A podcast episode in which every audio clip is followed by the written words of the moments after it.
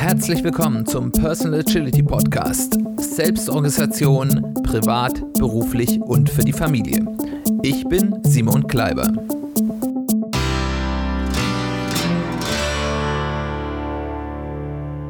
Ja, herzlich willkommen zu einer weiteren Ausgabe des Personal Agility Podcasts.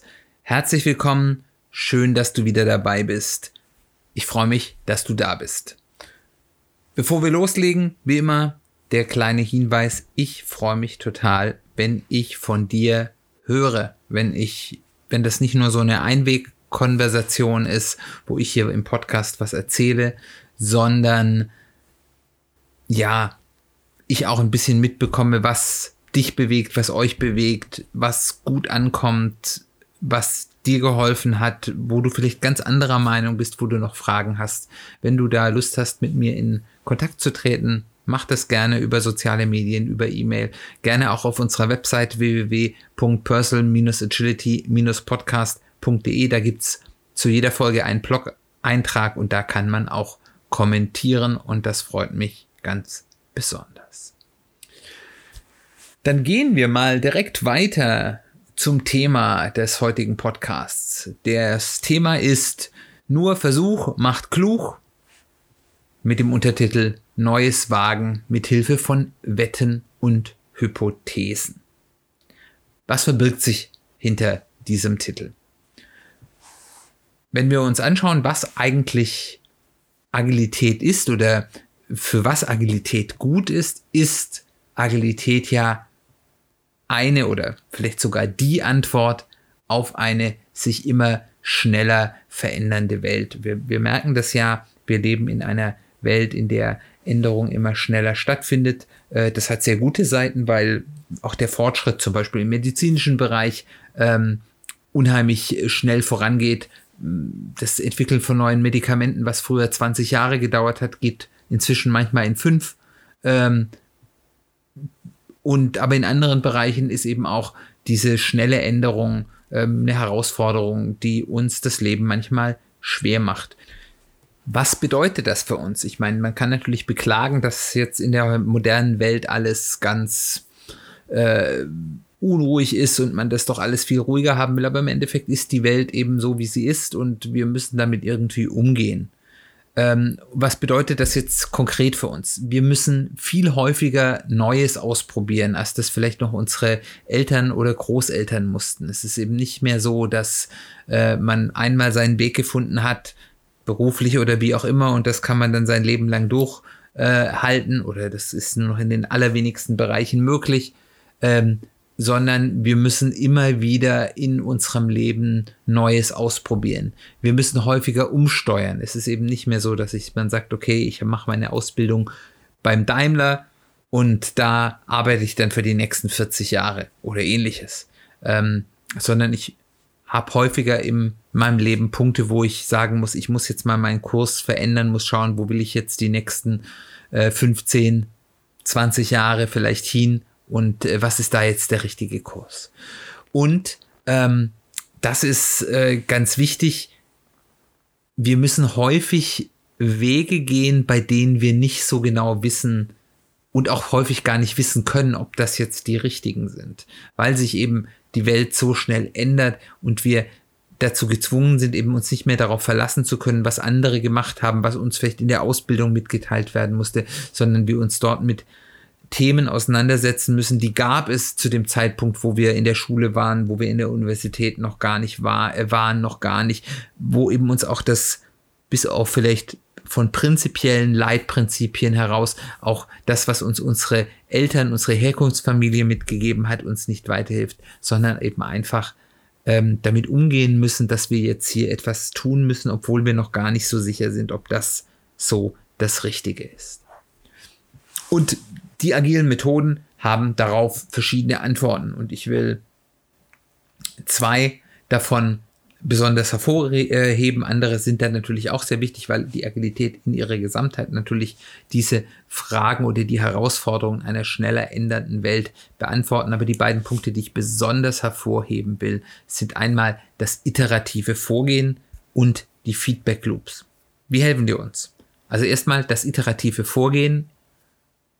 Dadurch, dass wir eben nicht sagen, wir machen jetzt den großen Masterplan, ich werde jetzt hier mein, ja, mein Ziel einrammen in 20 oder 30 Jahren und da will ich in 20 und 30 Jahren sein und das ist genau der Karrierepfad oder der Weiterentwicklungspfad oder was auch immer, den ich mir jetzt genau vorausplanen kann, weil das kann ich nicht in einer schnell ändernden Welt, äh, sagen wir, wir gehen iterativ vor. Wir sagen, wir wissen grob, in welche Richtung wir wollen und dann machen wir erstmal eine erste äh, einen ersten Schritt in diese Richtung, einer, der uns schon weiterbringt, wo wir dann zumindest so weit sind, dass wir die Situation besser einschätzen können, dass wir vielleicht mehr wissen, aber vielleicht auch, dass es auch für uns uns schon etwas bringt. Und dann schauen wir uns an, wo wir sind und dann machen wir den nächsten unter Umständen in die gleiche Richtung oder wir steuern ein bisschen nach. Oder wir sagen, okay, wir sind hier in der Sackgasse und können dann eben noch gut umdrehen, ohne dass wir jetzt äh, zehn Jahre in die falsche Richtung gerannt sind.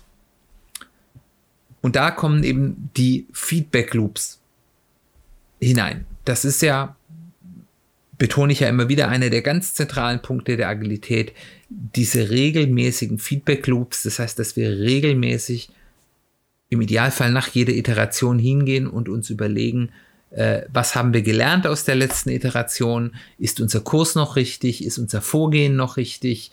Äh, was können wir daraus lernen? Und diese Feedback Loops, die kann man unterschiedlich aufzeigen. Der typische oder der bekannteste im agilen Bereich ist der sogenannte OODA-Loop, ähm, also die OODA-Schleife, die heißt Observe, also beobachte, Orient, orientier dich, Decide, entscheide und Act, führe durch. Und dann, wenn wir das getan haben, kommen wir wieder zu Observe. Also, was bedeutet das? Wir schauen uns erstmal an, in welcher Situation befinden wir uns. Was haben wir für Gegebenheiten, was ist um uns herum, was ist ein mögliches Ziel. Dann Orient. Da kommt dann wirklich dieses Orientieren, was ist jetzt wirklich der richtige Zielpunkt, den wir anstreben können, was ist ein guter erster iterativer Schritt, ähm, was sind die Dinge, die wir dazu tun müssen, äh, das zu tun. Und unter Umständen in dieser Phase auch das nicht nur auf eine Möglichkeit äh, anwenden, sondern verschiedene Optionen betrachten. Und dann kommt der Punkt Decide. Da entscheiden wir uns jetzt für einen bestimmten Weg, dass wir sagen, okay, unsere nächste Iteration soll das sein. Wir möchten jetzt in diese Richtung mit diesem groben Plan einen Schritt nach vorne gehen. Und wenn wir uns dafür entschieden haben, dann führen wir das durch und dann sind wir wieder am Ende der Schleife und schauen uns dann wieder an, okay, ich bin jetzt einen Schritt weiter. Ich habe jetzt was gelernt, ich habe vielleicht eine etwas veränderte Situation, entweder durch neue Informationen, die wir gewonnen haben, durch Erfahrungen, die wir gewonnen haben, aber vielleicht auch dadurch, dass sich unsere Umgebung geändert hat, die Welt sich verändert hat. Und dann machen wir wieder genau das Gleiche. Wir schauen, wo stehen wir, was sind mögliche Ziele, entscheiden uns für eins, führen das durch und so weiter und so fort. Das sind die Hausmittel der Agilität, um mit dieser Unsicherheit und dieser schnellen Änderung von Rahmenbedingungen und um nichts anderes geht es ja umzugehen. Das ist jetzt alles sehr theoretisch, das verstehe ich. Ähm, deswegen wollen wir jetzt ein bisschen praktischer werden. In der Praxis gibt es nämlich in meiner Erfahrung zwei grundsätzliche, ich sag mal, Geschmacksrichtungen, wie man das umsetzen kann. Ähm, und das sind einmal die Hypothesen oder das Abprüfen von Hypothesen und die Wetten. Und die will ich euch jetzt einfach mal ein bisschen nahe bringen. Und ich denke, da werdet ihr relativ schnell sehen, wie man das dann äh, als Denkmodell benutzen kann, um eben das eigene Handeln zu planen und zu bewerten. Sind wir erstmal bei den Hypothesen oder um es genauer zu sagen, beim Abprüfen von Hypothesen. Also, ich bin in einer Situation und habe eine Aufgabe, ein Problem, was auch immer. Ähm, und zur Lösung dieser Aufgabe, dieser Herausforderung, dieser Situation, dieses Problems, ähm, muss ich erstmal Annahmen treffen. Das heißt, ähm, ich muss erstmal sagen, okay, wenn ich das und das und das mache, dann aufgrund von folgenden Annahmen äh, komme ich zu einem positiven Ausgang. Wir sind aber eben in einer Welt, wo wir Unsicherheit haben. Das heißt, wo wir nicht das Gleiche haben, was unsere Eltern und Großeltern schon gemacht haben, sondern wo Dinge anders funktionieren und in manchen Branchen und Bereichen anders funktionieren als vor einem Jahr oder von vor fünf Jahren. Also selbst unsere Erfahrung von vor ein paar Jahren hilft uns nicht immer. Das heißt, was wir hier tun müssen, ist möglichst einfach und günstig, also ohne mit dem möglichst geringen Aufwand, den wir haben, eben versuchen, zu überprüfen, ob unsere Annahmen richtig sind. Wie können denn so Annahmen aussehen? Schauen wir uns das erstmal an. Also, zum Beispiel, ich habe die Annahme, wenn ich folgendes Zertifikat, folgende Zertifizierung, folgende Ausbildungsabschluss habe, habe ich bessere Chancen auf dem Arbeitsmarkt. Zum Beispiel, wenn ich sage, ich möchte Karriere machen in meinem beruflichen Bereich, dann könnte das eine mögliche Annahme sein. Oder wenn ich meine Unterlagen besser äh, sortiere, dann macht es meine regelmäßigen Aufgaben leichter und ich spare damit total viel Zeit. Oder ähm, ich habe zum Beispiel ein Personal Kanban-System und ich möchte darin etwas umstellen. Zum Beispiel, ich möchte sagen, ich möchte mich stärker fokussieren und mache mein WIP-Limit kleiner. Und das führt dazu, dass ich bessere Ergebnisse, dass ich schneller zum Ziel komme, äh, dass ich eine bessere Durchlaufzeit habe. Äh, dann ist das eine Annahme, die ich hier treffe. Oder zum Beispiel, ich sage, wenn ich eine bestimmte Arbeits, die ich so gerade bei regelmäßigen Arbeiten ist es, wenn ich die Art und Weise, wie ich bestimmte Aufgaben durchführe, anders umsetze, dann habe ich weniger Qualitätsprobleme, dann habe ich weniger Dinge, die ich noch mal anfassen muss. Ähm, dann bin ich vielleicht schneller oder es macht mir mehr Spaß, was ja im persönlichen Bereich durchaus auch ein ähm, guter, guter und wichtiger Faktor ist.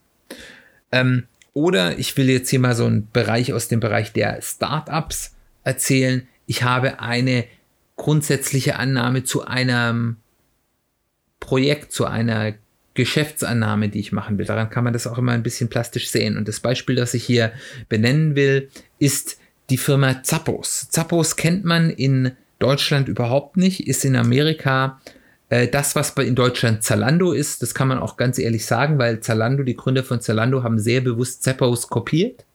Ähm, und es sind sehr interessantes Unternehmen aus verschiedenen äh, Gründen. Aber worum es jetzt hier geht, das war eben, ich will jetzt gar nicht beschwören, aber ich denke, es war nicht Ende der 90er, sondern Anfang der 2000er, aber also irgendwie so um die Jahrtausendwende herum, als die gesagt haben, oder der Gründer äh, Tony Shee äh, gesagt hat, ich möchte das jetzt äh, ähm, gründen zusammen mit einem Kompagnon.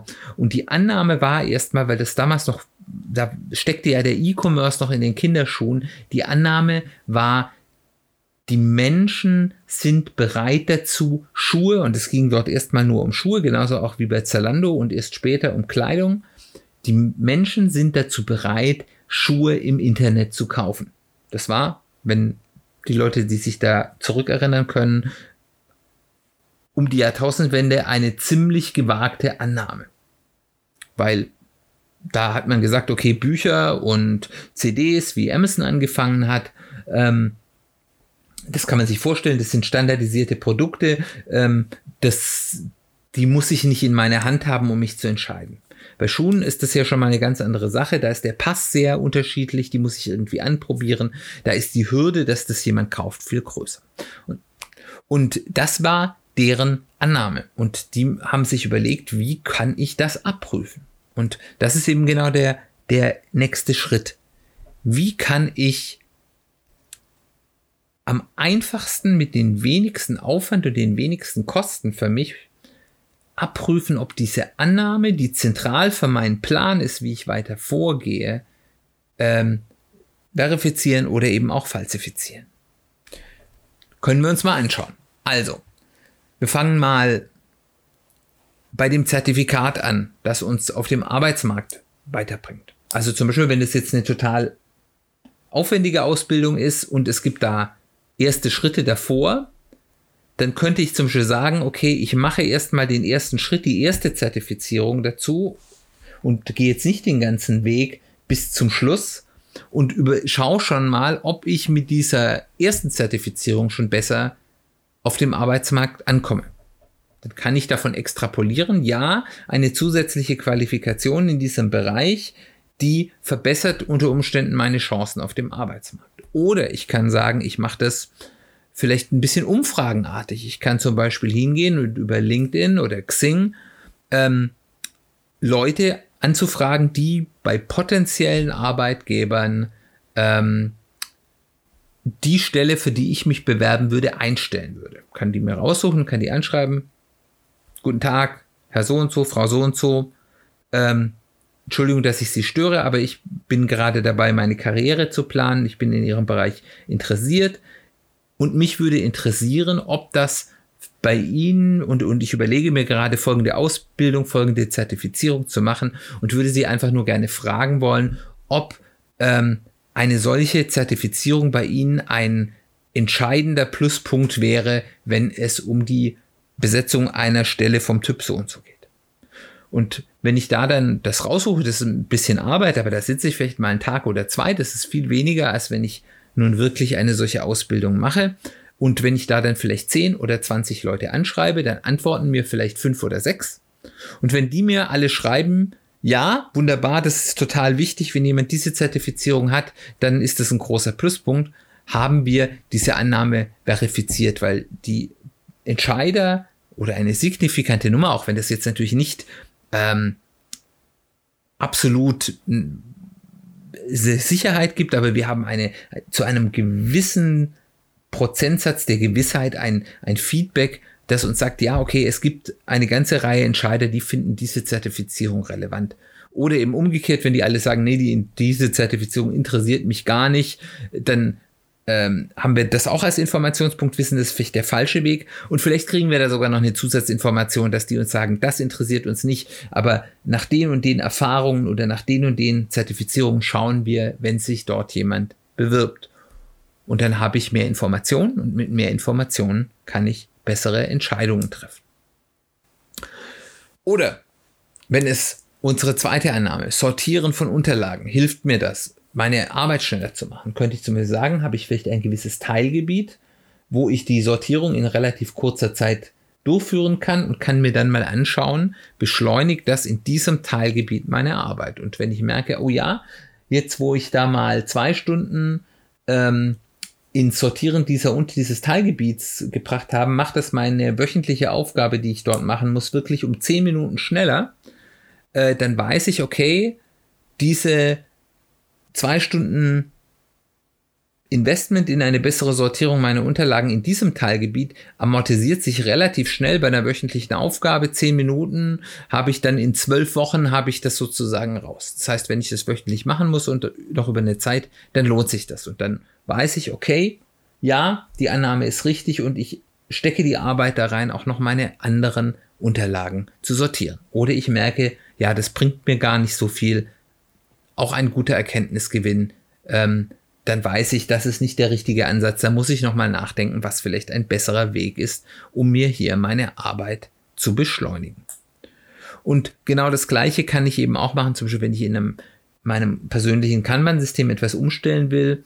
Äh, da sind wir vielleicht nochmal ein bisschen anders, weil das da ja das Umstellen an sich ja nicht viel Arbeit macht. Da kann ich eben auch eben sagen, ich stelle diese Hypothese auf und entscheide mich, das mal auszuprobieren. Zu sagen, okay, ähm, zum Beispiel das Setzen eines WIP-Limits hier, das probiere ich jetzt mal für einen Monat aus. Äh, das tut mir nicht weh, das mal für einen Monat zu tun. Ähm, und danach weiß ich, hat es mir was gebracht oder nicht. Und wenn nicht, dann mache ich es einfach wieder rückgängig.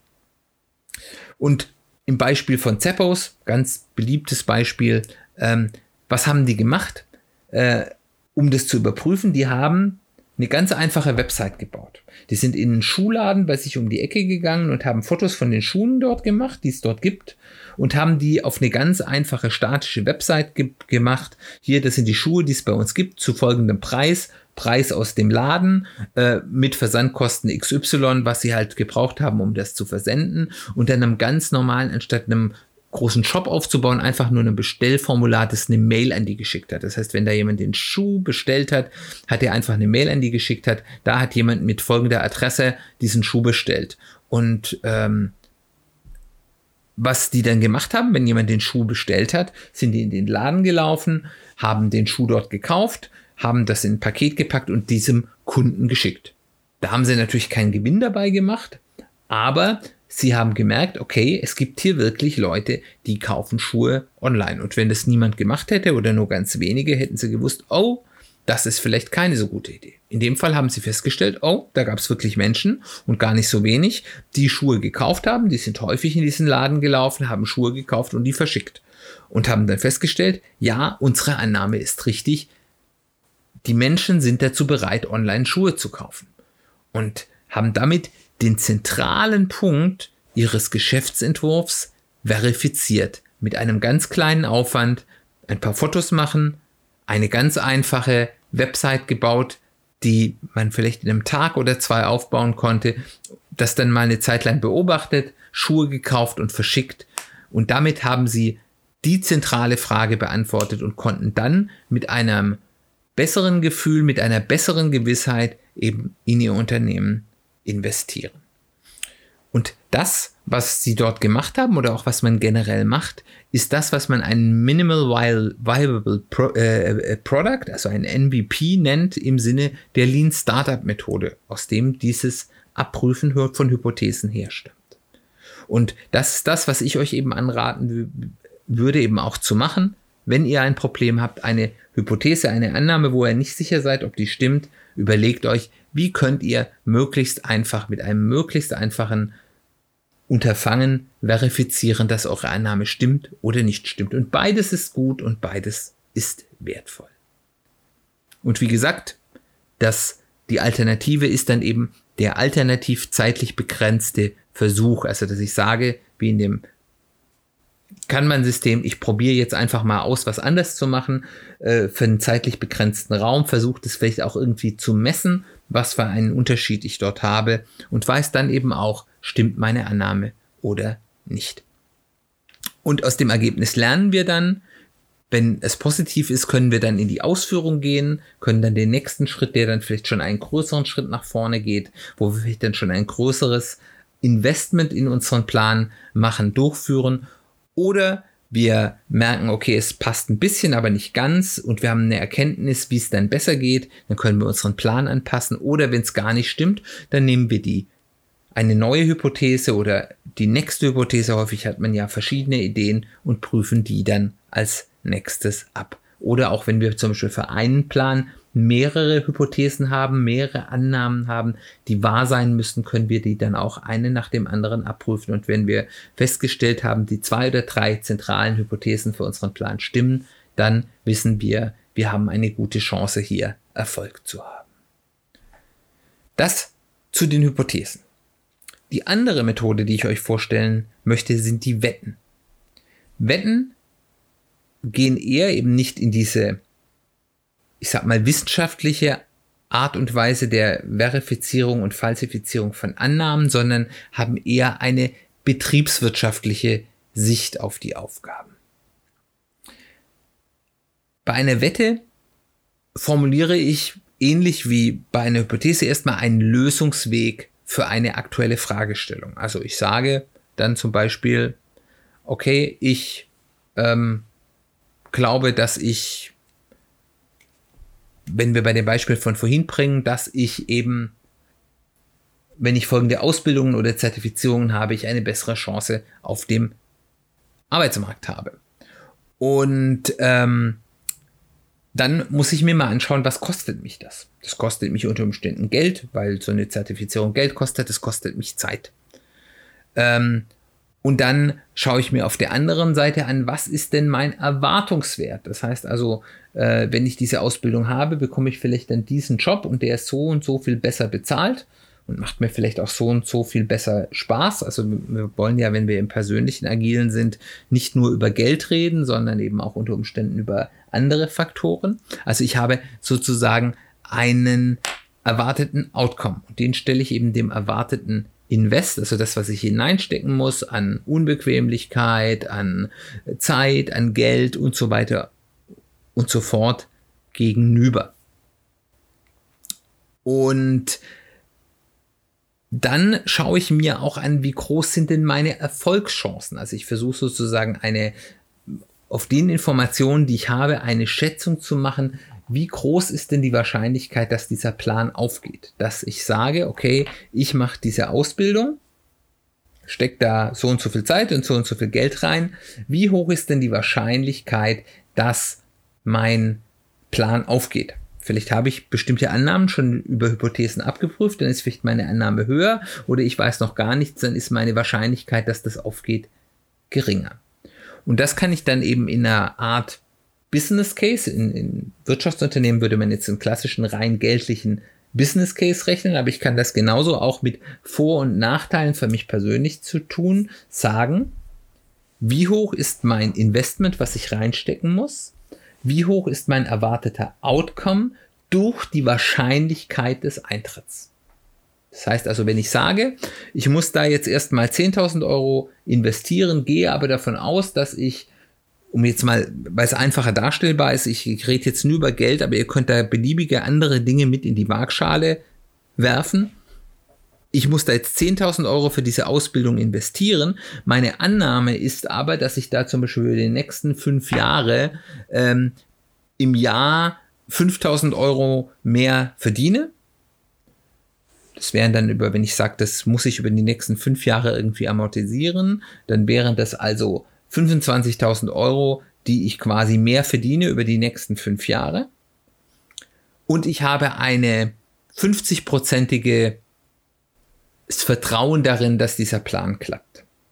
Dann könnte ich sagen, okay, ich habe 25.000 durch 2, das sind 125.000. Erwartungswert, sagt man, also ich berechne meinen Erwartungswert anhand des Outcomes durch die Eintrittswahrscheinlichkeit muss 10.000 investieren, dann habe ich erstmal einen positiver Business Case. Das heißt, ich habe 10.000 Investment minus, äh, also ich habe 125.000 erwarteter Outcome anhand der Wahrscheinlichkeit minus 10.000 Invest. Also ich weiß, ich habe hier sozusagen einen positiven Wert von 2.500 Euro.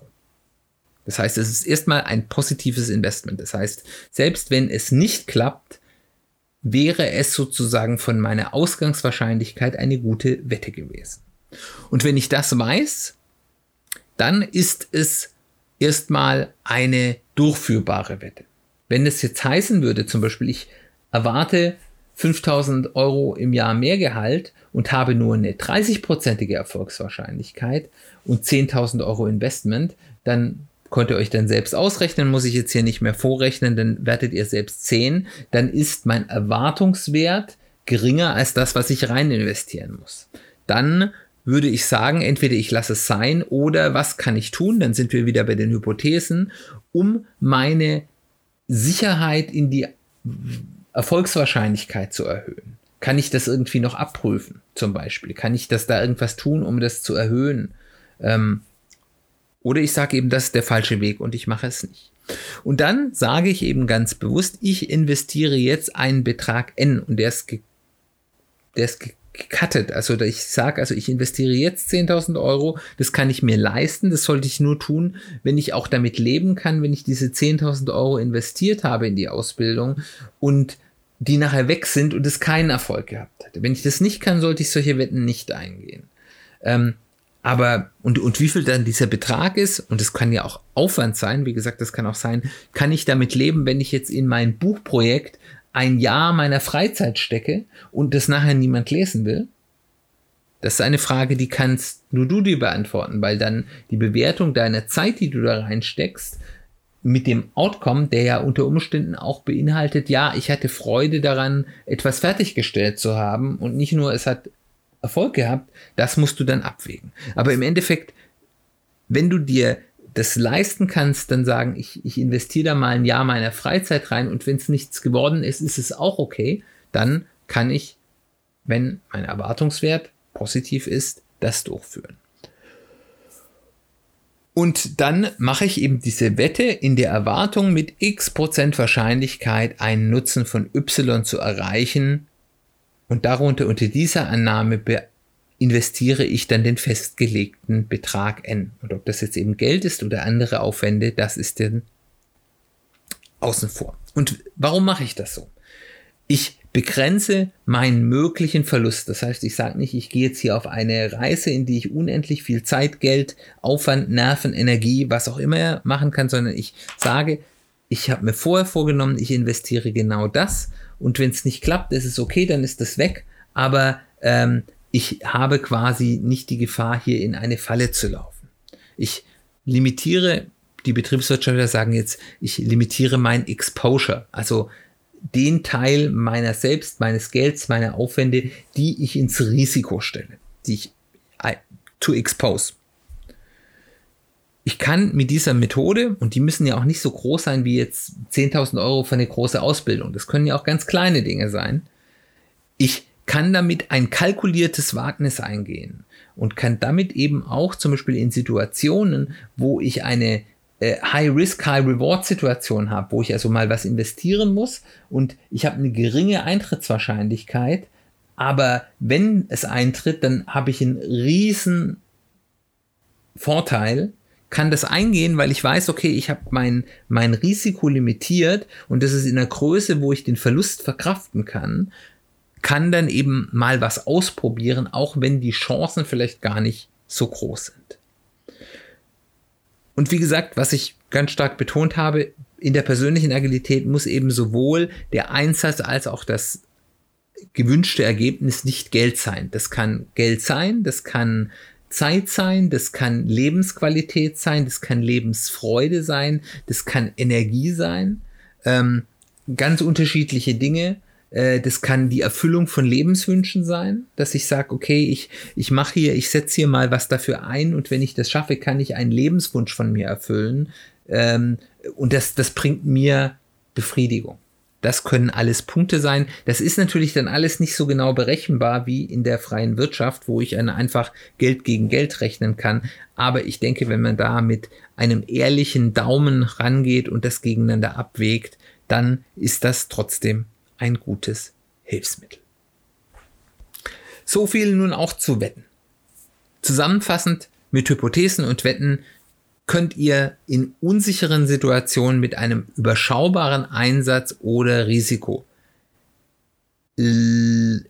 leichte, leichter, muss man sagen, und eben auch häufiger mögliche Lösungen überprüfen. Entweder indem ihr eben eine Annahme überprüft mit einem möglichst geringen Aufwand oder indem ihr mal etwas mit über einem überschaubaren Risiko abprüft. Und es ist nicht ein Entweder oder, ich habe das ja vorher schon ein bisschen gezeigt, häufig greift das ineinander, dass ich sage, okay, um meine Wette sinnvoll zu machen, muss ich erstmal schauen, wie ist denn genau mein Risiko oder mein Risiko minimieren und das kann ich zum Beispiel darin tun, indem ich eine zentrale Hypothese der Wette möglichst einfach abprüfe. Und umgekehrt.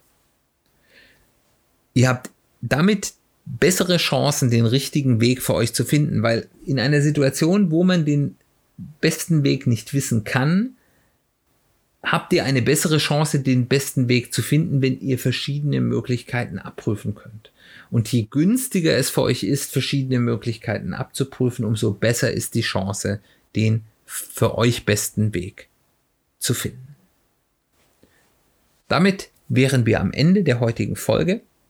Ich hoffe, es hat dir gefallen. Ich hoffe, es hat dich bereichert. Du konntest damit was anfangen und du kannst jetzt vielleicht auch mit dem Abrufen von Hypothesen und dem Durchführen oder Durchrechnen von Wetten einfach das Feld deiner Möglichkeiten ein bisschen erweitern. Zum Abschluss noch ein paar Hinweise, wenn du zum ersten Mal dabei bist. Du wirst merken, immer wieder in diesen Folgen referenzieren wir auf so gewisse Grundlagen zurück, über die wir in vorherigen Folgen geredet haben. Wir sind jetzt schon in der Folge 46. Das heißt, ich kann nachvollziehen, wenn jemand nicht alle Folgen nachhören will. Du bist natürlich ganz herzlich dazu eingeladen, da freue ich mich auch drüber. Aber wenn du nur so ein bisschen die Grundlagen mitbekommen bist, empfehle ich dir, hör die, dir die Folgen 2 und 3 an, wo ich generell mal erzähle, wie so ein persönliches Kanban-System funktioniert und unseren Schwerpunkt über persönliche Strategieentwicklung. Das sind die Folgen 7 bis 13, die wir Anfang dieses Jahres hatten. Dort werden einige so grundsätzliche Konzepte zur persönlichen Strategieentwicklung eingeführt und ich glaube, das ist ganz hilfreich, um das eine oder andere zu verstehen. Ich freue mich, wenn du diesen Podcast weiterempfiehlst, wenn er dir gut gefallen hat, entweder im, Perso im, im Freundes-, Familienkreis oder eben auch durch Teilen über soziale Medien. Und auch dort, wie am Anfang schon gesagt, freue ich mich über Kontakt von dir.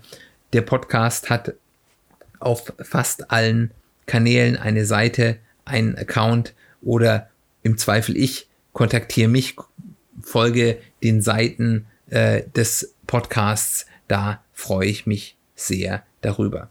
Und zuletzt auch noch, wenn es dir gut gefallen hast, freue ich mich über Reviews auf der Plattform, auf der du den Podcast hörst oder ganz besonders auch auf äh, iTunes, Apple Podcasts, weil das die meiste Reichweite gibt und das bringt mich weiter, diesen Podcast mehr Menschen nahezubringen und das freut mich. Dann sind wir schon am Ende. Als kleine Vorschau, die nächste Folge geht um das Thema das Schwungrad, die Kraft kontinuierlicher Verbesserung. Dann bleibt mir nur noch Tschüss zu sagen. Schön, dass du da warst. Wir hören uns ganz bald wieder.